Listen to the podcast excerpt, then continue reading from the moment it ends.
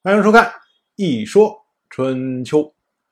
鲁国国君鲁允进入在位执政第十年，本年春天正月初六，曹国国君曹宗生去世。我们前面讲过，去年冬天，曹宗生派他的太子叫曹射姑到鲁国去朝见。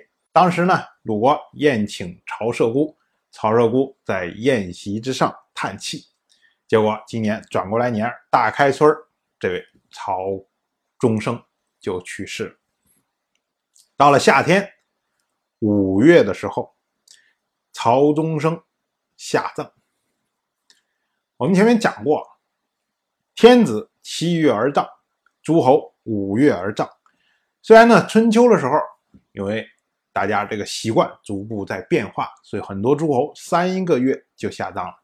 可是这位曹宗生呢，还是中规中矩，按照诸侯五月而葬来进行。曹宗生后来得了一个谥号，叫做桓，所以呢，后世称他为曹桓公。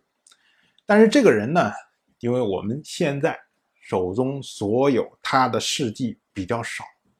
不知道他这个“桓”字到底指的他生平中的哪一件事情？同样是本年的夏天，国国的国君国林父在天王姬林面前诋毁国国的大夫，叫做詹父。这个事情啊，听起来颇为的微妙，因为国林父他是国国的国君，他还需要在天王面前诋毁自己的大夫。按道理说，你作为国君的话，下面有大夫不服，你就把他压服了就完了吗？可是呢，国林父还需要借助王室的力量来压服他，甚至要嚼舌头根子、进谗言，用这种方式来压服他，就可以想见詹父这个人他有多么强大的影响力。结果没想到，国林父嚼了半天舌头根子，进了半天谗言。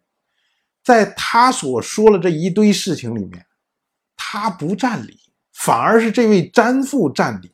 结果，这位詹父就理直气壮，调动了王室的军队攻打虢国。郭林父在虢国待不下去，只好跑到了虞国去了。我们试问，一个国国的大夫，他？如何能够调动王室的军队来攻打王室的卿士，来攻打他自己的国君呢？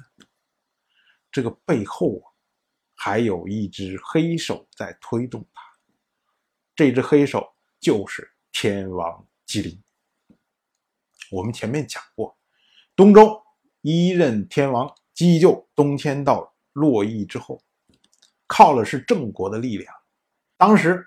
郑国帮着姬就，等于是抚平四方啊，谁不听话我就打谁。可是呢，郑国干涉王室的事务太多，所以王室一直有心想把郑国赶走，所以呢就引入了虢国。当然是到了二任天王吉林上台以后，首先呢先分权，分权，然后让郑国做左卿士。国国，他当时是国公继父，叫国继父，让国继父做右卿士。再隔了一段时间呢，索性哎，把郑国就不让他再管王室的事务了。可是这时候啊，前门驱狼，后门迎虎，这国国就开始干涉到王室的事务，这点姬林也不愿意。所以姬林希望的是什么？王室的事情由王室来管，你们这些诸侯可以中间。插一脚，做一下谏言，什么这可以，但是你不能介入过深。之前郑国就是介入过深，所以把郑国赶走了。现在变成国国介入过深，那么就要想办法把国国也赶走。所以呢，当国林父向吉林进谗言的时候，吉林发现这是个非常好的机会啊，他就借用詹父的力量，使用王室的军队将国林父。也赶走了，这下吉林在王室的地位，相对于以前来说就更稳固了。当然，我就这么一说，您就那么一听。谢谢收看。